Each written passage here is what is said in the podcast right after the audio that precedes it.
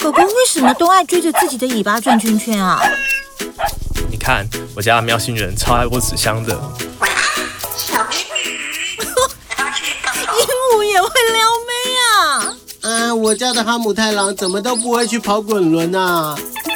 喂，天竺鼠车车不是宠物好没？宠物卡哇伊，他们在想什么？你知道吗？所有关于宠物的心事，照顾大小事都在这里。欢迎收听宠物卡哇伊。大家好，这里是 FM 九八点一九八新闻台，欢迎收听每个礼拜四晚上十一点播出的宠物卡哇伊节目，我是主持人许安。哦，今天的节目同时也会在 YouTube 九八新闻台的呃 YouTube 进行直播，那同时也会在听说 Podcast 播出，欢迎大家收听。那我们今天很开心呢，邀请到李明翰兽医师来上我们的节目。李明李医师你好，你好。李医师其实他的工作是兽医师哈，但是李医师的职业很特别，李医师是。他是专门啊做道府安宁服务的医师。那其实这个题目我一听就觉得非常非常的有兴趣，所以今天请李医师来节目跟我们好好聊一聊。李医师，欢迎你哦。李医师，我想请问您一下哦，就是说，我觉得这真的很酷。您开始是怎么样从一个临床兽医师有这个想法，然后走到这边的啊？哎，我其实一直在临床兽医师的时间啊，都会。都会提供这个到府安乐的选项给主人，是对，就是如果他们的宠物真的必须面临这个选择，那我都会说我可以到你家，没有问题。李医师，所以您当初是在做临床的时候就已经给饲主这样的 offer，对不对？嗯，对对对，了解。那怎么样是让您再进一步去专精在这一块呢？嗯，其实我后来想一想，呃，一般主人如果要有这个选项的话。对，其实困难度还蛮高的哦。对，对啊，对啊，因为你知道，李医师说真的，我自己也有经验，因为我的上一只狗狗是一只马尔济斯。嗯，那那个时候我狗狗走的时候，我在国外。那我狗狗走的时候，我记得我就听到我爸妈从。台湾打电话告诉我，然后他们就说狗狗在医院里面死了，然后我爸爸就很难过的去医院把狗狗带回来。所以我相信，如果说真的能有这样的服务，我爸妈一定也会去做这样的选择。嗯嗯嗯，对啊，所以诶，我我我们自己兽医师啦，如果我们自己的狗猫有有这个碰到这个要安乐的情况的话，其实我们都会自己在家做。我们没有人会真的再带到工作的地方或者医院，再让让他们离开。嗯，李医师，那我相信本来从一个呃兽医从业人员在动物医院工作了，变成现在是一个比较 remote 的方式去跟跟呃客户联络，或者是跟续主交流。那这样主要的转变是什么啊？其实是因为我的孩子要出生了。啊，对，了解了解，对对对，因为那个时候我其实一直有在想想着说要要来推广这个服务啦，但是一直都没有要跨出去，因为那等于是跳出一个安全安全领域了嘛，对对对，所以一直都不不太敢这么做，但是呃，确定我老婆她怀孕之后啊，嗯、我就呃觉得。嗯，我想我还是必须要做一些事情，因为我其实是比较想要可以陪伴小孩一起长大。你知道，兽医师很多，我们男性的兽医师很多都会说回家会吓到小孩，小孩不认得爸爸，因为都在医院上班。对，我我知道兽医师工作时间超级长。我记得我以前在动物医院工作的时候，从早上一去，然后回家，如果晚上还有一些特殊的事情的话，十、嗯、点、十一点可能都都都差不多。对，对啊，所以真的真的是工作时间超级长的。嗯嗯嗯。哎、欸，李医师，但是其实拉回主题哈，其实我蛮好奇的，因为呃，我以前工作的时候，我会感觉啊，就是。面对动物死亡这件事情，其实是很消耗我能量的。就是说，我觉得动物死去，然后我要安抚，不管是主人还是看到自己照顾的动物离开，我我其实每次我都很难过，然后每次我都觉得自己的能量会衰减。对，那我不知道说李医师怎么会就是反而去选择像这样的道路去做呢？嗯，我我觉得一开始就还是很同情主人啊，他们是。就是在最后这一刻，如果宠物还还要到医院的话，不管对宠物对主人，都有一些压力，嗯对，所以我我我其实一直在做，呃，就是自己在临床的时候就已经出诊的话，我都知道说，哎，这个跟在家里安乐跟在医院安乐，它的差别其实会蛮大的啦。嘿，怎么说也是？嗯，因为在家里的话，其实都是对宠物来说，就是它很熟悉的环境。对，这个就是第一个最大的差别了。对，因为没有一只狗猫会想要去医院，对，他们都不喜欢。那如果可以选的话，我们自己的话，当然也会喜欢在自己喜欢的地方，然后都是自己认识的人，不要有一些陌生人在围绕的状态下离开。对啊，所以这个是我觉得这是道府安乐很很棒的一个优点啊，啊，也是我决心这么去做的一个主要的关键。然后呢，心理的压力上的话，就是我自己，啊、我觉得我觉得心理压力很大。我觉得到福安乐反而还还好，最大的压力其实都是压在那个到医院的主治医师，因为主治医师跟狗狗已经熟了，你知道吗？我们有时候跟狗狗大概呃碰面个一两次，或者猫咪一两次之后，我们就开始有感情。对啊，当然。啊，如果住院照顾起来。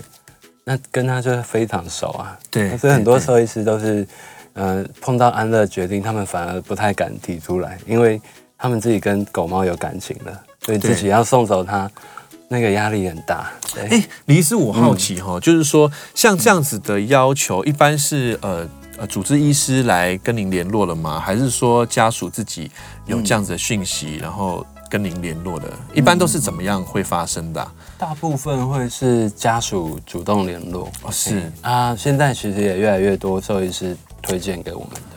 对，了解了解。嗯，哇，我觉得好，真的好不容易哦。如果说，如果说真的要做这样的决定，不管是主人还是医生，我觉得他们 好像都是面临一个很大的、嗯、很大的决定哈。毕竟你知道，生命这个，一般我们觉得养动物嘛，然后生命要。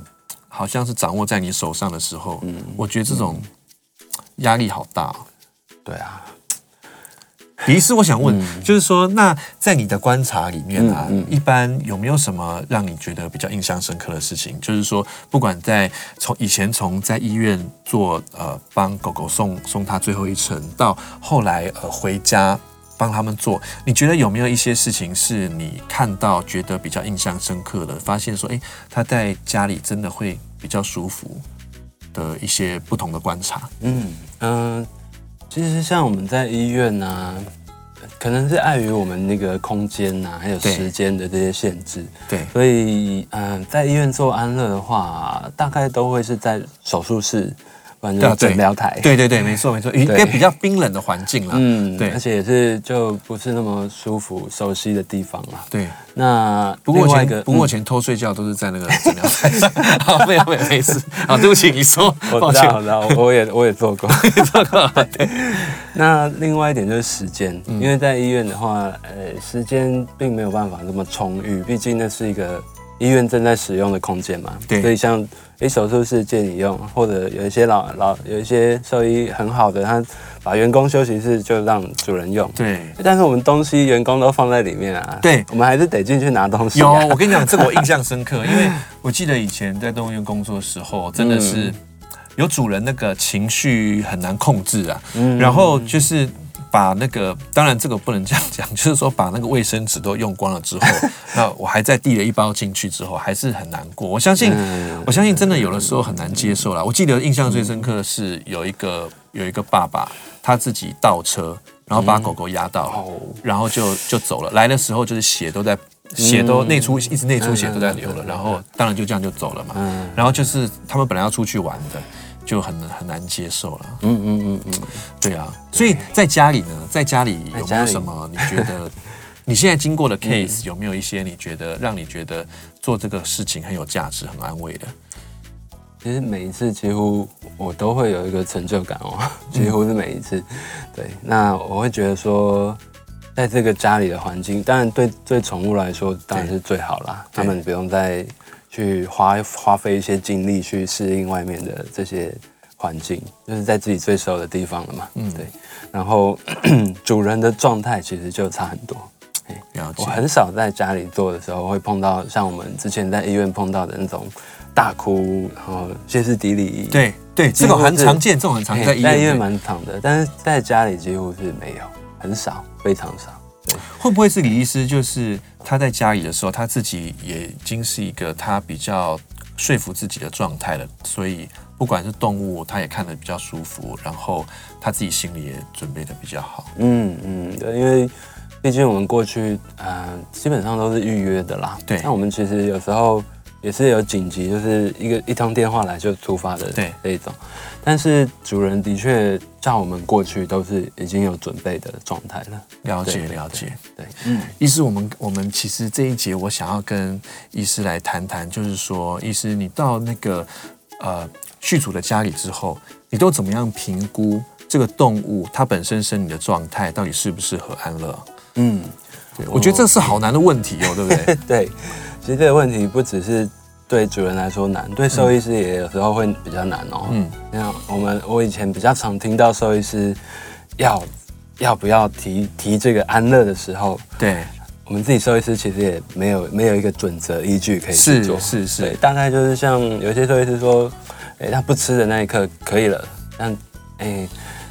其实这并不是不吃，其实只是其中一个项目而已啦。对，了解。意思，所以你们这个其实以现在来讲，因为我们我们并不是说流浪狗的安乐嘛，我们现在是说生活品质的安乐。嗯、那如果以这个问题来说，一般有教科书的标准吗？还是说会有法人的标准吗？一般你们都怎么样去判定啊？像您讲的不吃，还是说有没有什么几个项目，还是什么的？嗯嗯嗯嗯，其实法律上比较呃算是。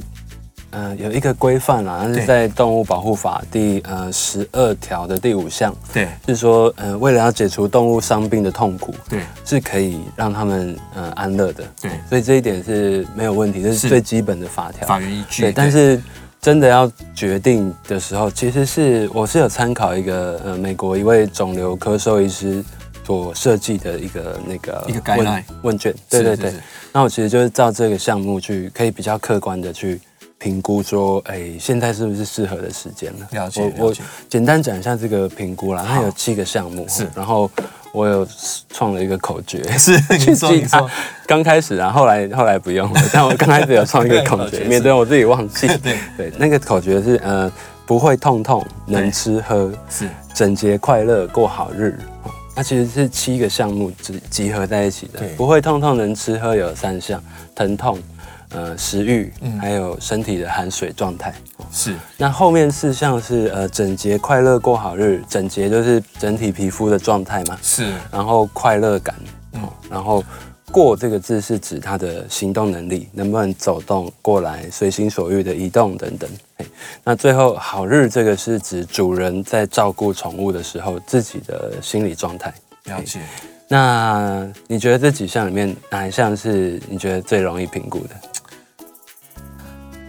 我觉得，哎，如果你问我，我觉得好像容易评估的，嗯，嗯，应该痛吧，不然因为他痛不痛，应该对不对？是你这样眼神让我有点担心，是痛不痛？痛不痛应该比较好评估吧？你看他这个样子一点都不痛啊，这个显然就 OK 了，乌龙是没问题。对对对，不过的确，很多主人第一个想到的就是痛，对，因为就是有痛，他们才会找我嘛，对，然后才会考虑安乐嘛，不然。不然找我去干嘛？对 对，但是呢，呃，其实痛疼痛这一点呢、啊，一般人主人跟兽医评估的差距常常会有落差。为什么说？对对，因为嗯。呃宠物表现痛的方式跟我们人不太一样，嗯、而且他们自己不太说话，就不会说话嘛。然后你也没办法问他说：“哎、欸，你现在痛几分的？”没有，没有办法哦。所以我们都是要透过一些方法去看。有有没有什么？有 对不起，医生，我医生，我我好奇啦，就是说，嗯、那一般是。有你最看，如果这一点来说你觉得很难评估的话，嗯、那是差距最大会是怎么样？有没有曾经有什么故事让你觉得差距很大的？嗯、像我举一个例子好了，对，大部分主人会觉得长肿瘤很痛，是对吗？那我有一次去看了一只猫，它是呃肿瘤长在它的头部啦，是就是在脸上你看得到，它就是长了一颗，很明显，很明确就是长了一颗出来，对对，然后。主人就跟我说：“哦，我觉得它好痛哦，它它这样子一直痛下去，我觉得马上就要做，不然它真的很难过。但是我去的时候，那只猫就很正常的在看我，然后哎、欸，我去，因为我一开始都会比较呃被动的、比较温和的去接近这只猫。那那只猫个性蛮好的啦，它其实就哎远远的开始呼噜了这样子。哎，对陌生人也呼噜哦这样子。是表表感觉它蛮放松的，对不对？嗯、对，然后。我再稍微接近一点去呃摸啊，然后它就侧上来在那边侧啊干嘛的。对。然后后来我甚至拿了那个逗猫棒，对，跟它玩，哎、欸，玩起来哦，可以玩哦。对，它这个是很它它猫就是很正常，其实这个很很明确，它是不会痛的。了解。所以其实所以其实有的时候主人就会用主观的感觉去。嗯嗯嗯，对对。哎，医师，那怎么样才算是很痛？动物是怎么样表现？哎，我们会有一个比较复杂的评估方式啦。嗯、痛其实主人要评估蛮困难的。嗯，嘿，因为就连我们自己兽医师，疼痛都可以写成一本书，就一本厚厚的书，你把它读完，然后你才比较了解怎么看痛这样。但我觉得我归纳出几个方式是主人比较好看的。第一个最简单的就是看他睡觉的状态。哦，如果他能好好睡的话。基本上就没有什么疼痛。我来看一下我们助理主持，他已经睡得非常好。对，然后 对，所以这个是很很很好看的啦。然后有一些主人会说，可是狗不是都很很会忍吗？猫不是都很会忍，然后不会讲的啊。所以我我们现在归纳出来的几项，其实就是第一个是睡眠，对他们藏不住的，对他们没办法去隐藏的。第一个当然就是睡眠嘛，对。第二个是他的一些肢体动作，是你会主人平常跟他们生活久，都会知道他们有一些一些小的动作，像是抓抓耳朵啊，对，舔毛啊，然后伸个懒腰，打个哈欠，对，这些都是我们平常看得到的。然后我这个时候去问主人，他们就会发现，哎，真的少了，这些动作真的少掉了。哦，就是你习惯的动作少了。对对对，这也是看他有没有不舒服的一个方式。那嗯，还有一个就是叫做局部疼痛。局部疼痛就是你去平常在抱啊、摸啊、对干嘛的时候，它会不会有突然哎、欸，好像呃生气、逃跑、叫，不然就是哎、欸，平常抱很久都没关系的，突然今天抱一下就跑了哦，这样，或者是摸到什么点，它会反应很大，对，不对？叫一声，然后不然就是身体变得很僵硬之类的，哎、嗯，这些就是呃，我我归纳出来它。比较不会不会说是被隐藏掉的疼痛的表现嘛？对，了解。哎，李医师，其实我觉得你刚刚讲的这几点，我觉得相当有道理。就是有前后两段嘛，前面好像比较像是可以有数字评估的，后面比较像是自主观察或感觉，对不对？嗯嗯嗯。我我之前有照顾过，那个时候我在动物医院是助理，嗯，然后我照顾一只猫，呃。狗狗狗狗，然后它就是瘫痪了。我记得很清楚，因为你刚刚有说干不干净这件事情嘛。嗯嗯嗯。那那一只狗狗，其实我我呃我都很努力工作哈，就是我都有不断的清笼子，但是因为那狗狗瘫痪了，然后它没有办法起来便溺，所以它的尿液就会随着它的大腿这样流下去。那其实不管我怎么清，多多少都还是难免。有还是有一点对，会伤害他的皮肤嘛？那到后来，他就是皮肤变得很敏感，然后每次帮他清洁的时候都很痛。对，那我觉得真的是看了很于心不忍就是一只好好的动物，然后它因为呃受伤瘫痪，然后就变得这样子。嗯，我真的觉得你这个评估标准真的还蛮，对啊，蛮蛮蛮蛮我全面的，就是说我们可以仔细的去评估它全面的部分。嗯嗯，那李医师那。你刚刚说还有快乐的部分呢？哎，对，快乐部分你看，哎哎嗯哎，但我觉得像我家狗 每天都很忧郁，这个我该怎么样评估？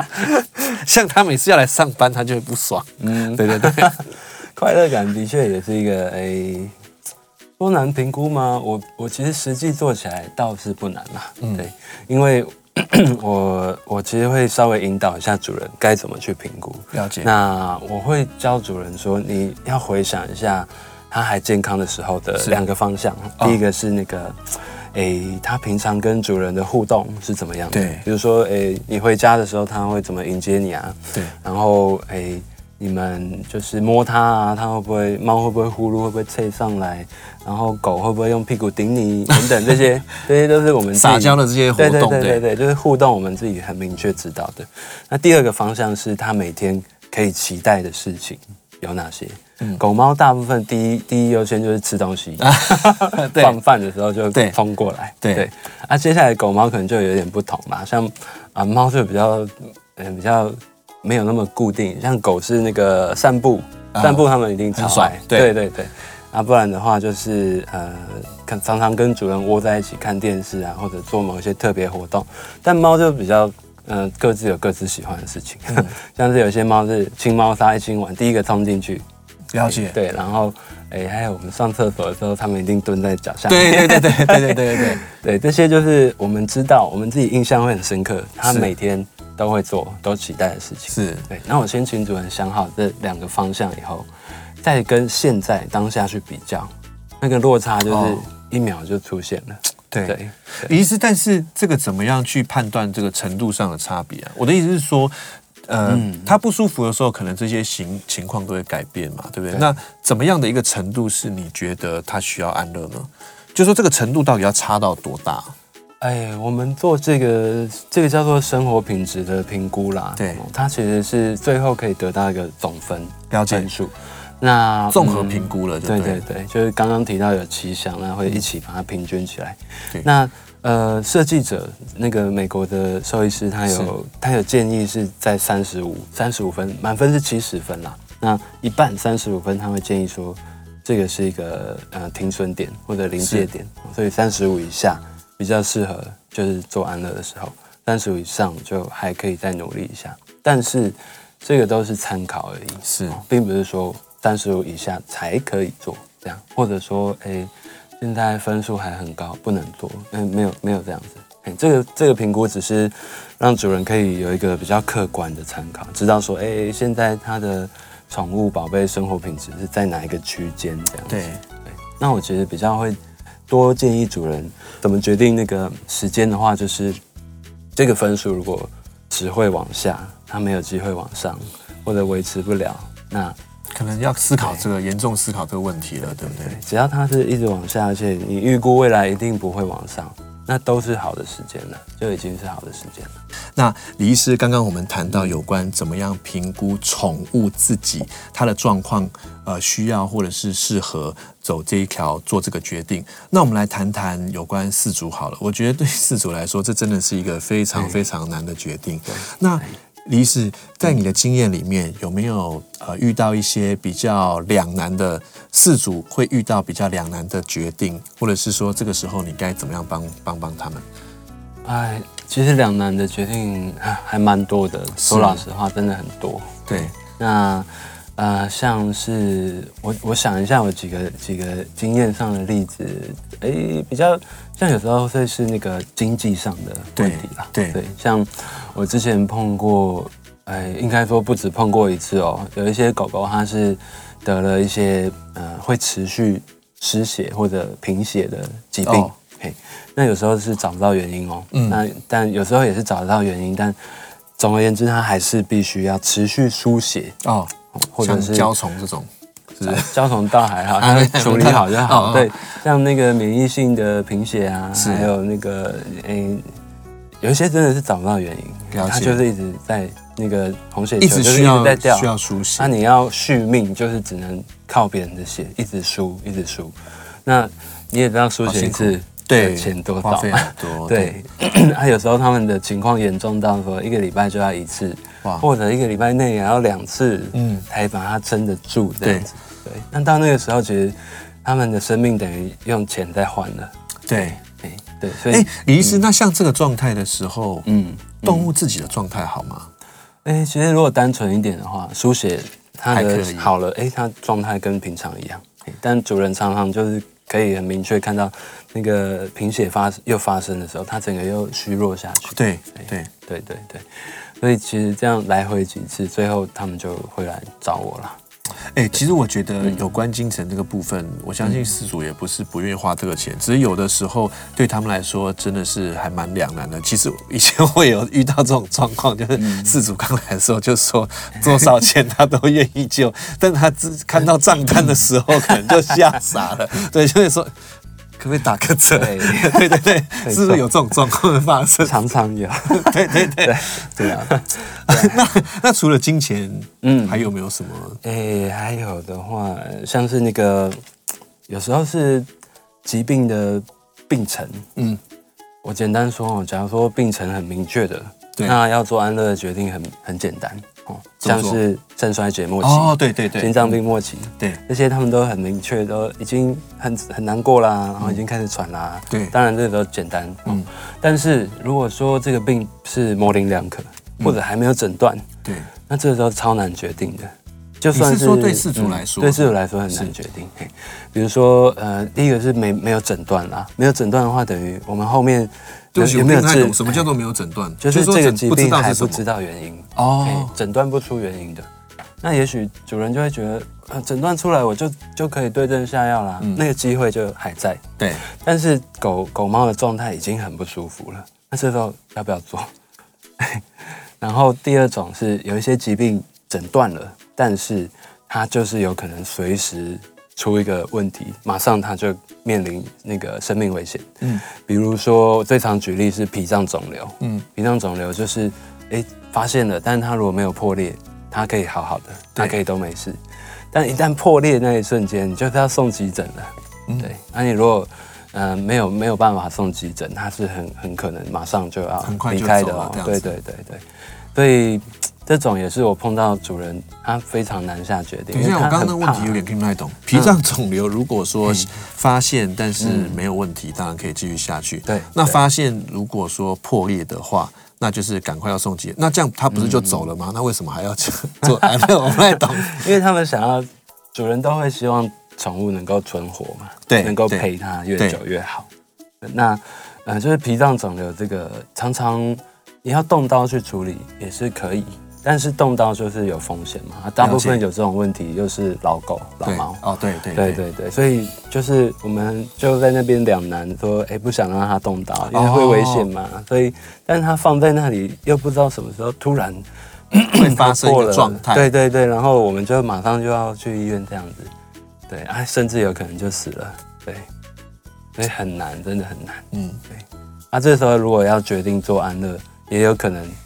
他看起来就是很好啊，嗯、那这时候做完了，是等于主人我们自己知道说这是为你好，但是又会觉得说，可是狗狗猫他们不知道，它们看起来都很好，嗯，对，这是非常难的决定，就变非常的困难了，对对对。像这样就要跟主人讨论比较久吗？还是说？对，会会讨论很久啦，对啊。不过我们其实都只是客观的给予专业的建议啦，把可能的状态跟他讲。嗯，最后决定还是主人啊。我们真的没有办法告诉主人说现在做，现在不做这样。嗯，对，这不是我们可以做的。对，嗯，还有吗？意思？呃，其他的话，哦，比剩下来的比较是，呃，比如说家人之间的那个矛盾。对，家人矛盾是怎样？有人觉得，有人觉得不要做安乐啊，有人觉得要。对，所以这就是。开始就打架吵架这样子，不过我比较常看到的啦，就是有一个主要照顾者，大部分的家人都是会比较呃配合主要照顾者的那个他的、呃、他的建议啦，建议对，但是他们可能自己非常反对安乐。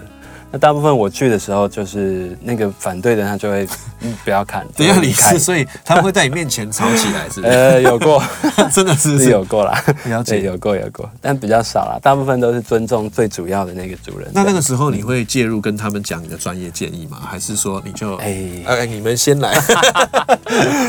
家务事我就不 不过 了解，我还是会就以那个刚刚说的评估去比较客观把建议给他们。有些时候反对的人、反对的家人会这个时候稍微就和缓下来，就他他了解到啊，狗狗现在的状况就是哦，因为你你告诉他那个评分标准是怎么样？对对对，我们评分完以后，有一些反对的也会变得比较温温和一点，就客观一点的。对对。哎，其实那我还蛮好奇的，一般来说。都是主要照顾者比较希望帮狗狗呃做这样子的一个一个照顾，还是说他们的其他家人，就是他们正方反方一般来说是怎么分布，还是不一定？有有有些时候是主要照顾者放手不了，然后旁边的人都说你要赶快放了，他已经很痛苦，很痛苦。对对对，都有，所以有时候是主要照顾者说啊，我就是要让他走了，嗯，他旁边家人反对不要。这样子。所以其实都有啦，都有了解。我觉得这真的是一个很难的议题哈，因为如果说光谈人的话，生命当然价值是没有办法用金钱衡量。然后，呃，台湾有健保嘛，好，但是如果说是动物的话，有的时候超过你的能负担的，或者是说跟家人能够讨论的，有的时候真的你就必须为这个生命做一个决定了。而且它本来就是你照顾的嘛，你有责任要照顾它。嗯，我觉得，我觉得动物讨论这个议题比人更为困难的。老实说，我觉得，因为他们自己不不不会对他自己没有办法讲话，没有办法说出来。对啊，然后你是一个医生，一个专业的人员，你也只能给建议。嗯，对啊，对啊。像人法源依据应该很清楚，是不是？人哦，哎，人现在根本连安乐对 对，我说我说，如果说是 如果说有可以的国家，他们应该都很清楚。对对对，那一定是要自己同意、自己决定的。对对啊，那你看动物，它第一它没有办法自己决定，对，超难的。这很多主人也会提到这个，他们就说。他的生命不应该由我来决定，对。但其实我我都会跟这些主人说一个观念，对，可以厘清一下他这个矛盾，就是说，其实一只宠物或者我们的宝贝，对，一生一生的时间有多少决定是他自己做的？几乎没有，对，几乎没有，我们在做，对，都是我们自己想，对不对？对，他要吃什么饲料，他要住哪里，他要不要跟其他狗猫在一起？对对，全部都是我们在做决定哦。那没有理，没有道理，我们最后一个决定不帮他做。哎，我觉得你这句话给我很多 很多思考。说真的，对对啊，因为我我感觉好像是有的时候到这边，主人他不敢把这个单子放在自己身上，他就退缩了，对不对？嗯。对，我我能够明白，因为这真的很难很难。对，所以很很多，只要一抓到一个浮木，比如说这这是他该做的决定，不是我该做的，赶快抓住，然后就要逃避这个选择了。对，哎，不过真的还是要我们帮他们做决定吧。于是，那因为你是专业呃，在提供这样的服务，那你会跟别的医师有相左、意见相左的时候吗？有时候也有吧。那怎么说？嗯。就是我的意思，就是外界会不会有对于这件事情有一些模棱两可的状况？哎，也是有。像我刚开始在推，就是刚做的时候嘛，当然也是要找一些生意来源，我就做了所谓陌生拜访，对，就直接到医院去，然后跟一些兽医师提说，哎，我现在在做这个服务哦，哎，那你们如果有主人有这个需要，可以找我这样。嗯，然后 有一些医师直接跟我说。安乐死我没有在做的啊，他们都自己在家就就可以就可以走得很好啦，就是整个那个观念是跟我完全两个世界，对对对对，所以一定会有相左的，对啊，嗯嗯嗯。但李医师是什么样？哦，所以就是照照你讲的，就是说，其实你自己对于这件事情，你觉得是很有价值，尤其是可以看宝贝他在他一个熟悉的环境。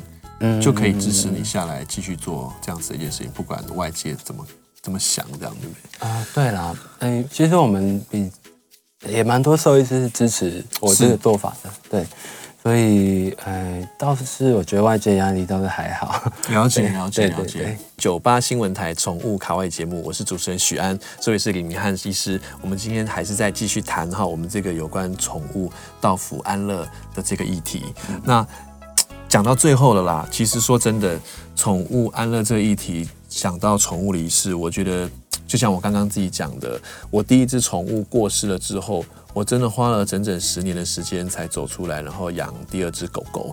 那说真的，我在养之前，我也是问了我自己好几次，自己还能不能经历像这样子一个难过的过程？那个医生，你有没有什么经验？你看了这么多，可以怎么样跟呃观众分享一下？到底要怎么样？帮四主疗伤，我看你的表情很复杂。其实这个问题，呃，我觉得不应该问兽医师，因为我们我们兽医师其实比较主要是在医疗方面，像这个比较应该要问那个心理师、智商师。对对对，我也觉得很可怜，就呃要当医师，还要当那个药师、药师啊，又要。又要收钱，要打扫打扫，对对对，全部都是我们哦。啊，现在主人哭了，要找我们。对对对，对。但哦，不过就在这个训练下，的确我们是有一些经验可以可以分享。你自己有吗？啊，我自己我自己啊，对我自己自己也是失失嗯离离世过，已经两次单次的经验了。对。那其实每次经验带给我都会有不同的不同的那个。一些感想啦。我讲第一次，第一第一只宠物的时候，我我第一只宠物是一只猫，然后我我觉得它真的超可爱。我我现在还没有碰过比它棒的，对，最棒的猫，就跟初恋女友一样。对，不过它它走的是很意外的啦，它是呃跳楼哦，跳楼离开的。对，所以你知道那个发生当下，我是整个很惊吓，没有办法接受，没有办法接受。对，所以我是想办法呃。在是在一个很极度的否认的状态，对，对，不敢相信这是一个事实了。我我，我不敢相信前一秒我们还好好的，下一秒它已经不见了，这样子。这是，要跟观众朋友讲，哦，就是说千万要把纱窗关好，要小心。这个是对对，那个时候我刚养了，还没什么经验，也不知道这件事情。对，所以呃那个时候其实就是整个呃我很希望。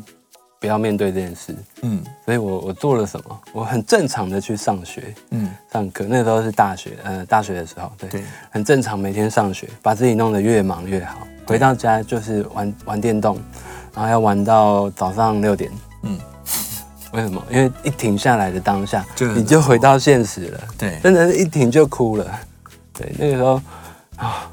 每次想讲这个都会想哭，对，就是一一回去睡觉，往手上往手往头上一摸，那个猫在的位置都还在，都那个枕头还留着一个空格，就给它的，对，那个那个这个状态持续了呃一个月，嗯，很久，对，所以说十年也也不为过哦，嗯、对啊，因为。呃，我觉得是跟他们离世的那个过程有关系。像说我这种意外离世的，对，哦，那没有办法接受。对，我的那个否认期会非常长。对，那比如说比较有准备的癌症啊，或者像我们旁常常安乐离开的，对，其实相对的准备会稍微多一点点。事主自己也会做一个心理建设，嗯，对他有时间去面临这个安乐，呃，不是面临这个死亡了。对对，所以其实我最主要要建议的就是说，越早。面对死亡越好，吓死我！我以为说越早安乐越好，不是不是，越早安乐越好，不是不是，越早面对死亡越好。像大部分主人什么时候开始想到自己的狗猫会死掉？我跟你讲，嗯，我从养我狗的第一天我就开始想这个问题。我说第二只，第二只就是现在这一只，因为我知，因为我知道，狗猫的寿命比我们短嘛，我们迟早会面对这个问题。嗯，所以其实我一直在。我说真的，因为就像你讲的，第一只动物对了死亡的阴影对我来说也实在是太大了。我觉得这个一定要自己常常面对它，才能，这是我自己啦。我觉得我才能就是真正有那么一天我可以接受。对，这太太丢脸。等下讲了，我们两个大男人抱着哭，一起哭。对，对啊，所以其实早一点开始，呃，去正视死亡，是死亡发生的时候呢，你就越有准备。嗯，对，那当然，现在听到这个的，你就有有，你就很幸运啦，你可以开始想了。大部分主人其实都是在，嗯，比如说诊断出有不治之症啊，对，对他才第一次开始想到啊，我的宠物会死，它快要死了这样子。对对对。那我其实呃，经验上我，我我我我分享几个，就是在安乐之前跟之后，主人可以做的事情。是对，像。之前的话，就是大部分主人都疲，就是很很心里是很疲倦的状态，在想要怎么决定，在想要呃都呃怎么治疗，都还在很忙碌的状态。对，那我会希望说，如果你确定他呃要安乐了，或者你知道他时间就剩这个最后的最后一段时间，对对对，这一段时间，那你可以做一件事情，就是好好道别。嗯，对。那其实这跟人的道别是一样的啦，有一个叫做安安宁世道的。呃，四个道道别的方式哈。对，这四道就是呃，道歉，嗯，还有道谢、道爱，最后是道别。嗯，道歉当然就是说一些你比较对不起他的事情，先跟他讲一下。道谢当然就是谢谢他这么这么多年的这些给你的这么好这么好的回忆。对，道爱的话，当然就可以说你有多爱他。最后道别就是说说再见啦，然后说一下你们以后会。什么时候再相见呢、啊？嗯、这时候就跟你自己的一些信仰有关系的，你可以告诉他。对，了解。对对对。那先好好做完这一步之后，其实到真的离别那一刻的时候，心理准备是很，我觉得是很够的。对，嗯、对对对。因为我自己的经验上，有时候是很急诊，马上抠出去就要做的，就没有这个道别的机机会。主人的心里的他，我看得出来他们的心里的那个难过就会比较多一点。对，但是是那种已经预约好了一两天前或者更久之前，嗯，那我我都会跟主人说，你可以先做这一步。那通常这个时候都还蛮平静的，甚至我们做到一半就已经开始聊天了。嗯，对，这些，呃，心境上是很很明确看得出来是比较轻松的了。对，对啊，我觉得说真的，我觉得在我们的文化上，像是。我常常讲什么死啊活的这些问题，我都被我老婆骂，说什么不吉利还是什么的。对。不过我说真的，我真的觉得像医师刚刚讲的，就是说你必须要先做准备哈，然后你自己要先做功课，你要了解到生跟死其实是一个很正常的、很正常的一个过程，然后你才可以去释怀的去接受下一段，也许是下一段也是很美好的。对对。今天谢谢李明翰医师在这边跟我们谈。我觉得好深入哦！今天这题目我们可以讲到很深入，也真的很希望这些李明翰医生的这个经验跟建议，可以帮助到一些呃正在养动物或者是说呃面临死亡议题的这些宠物饲主们。那我们谢谢你，下次我们再见。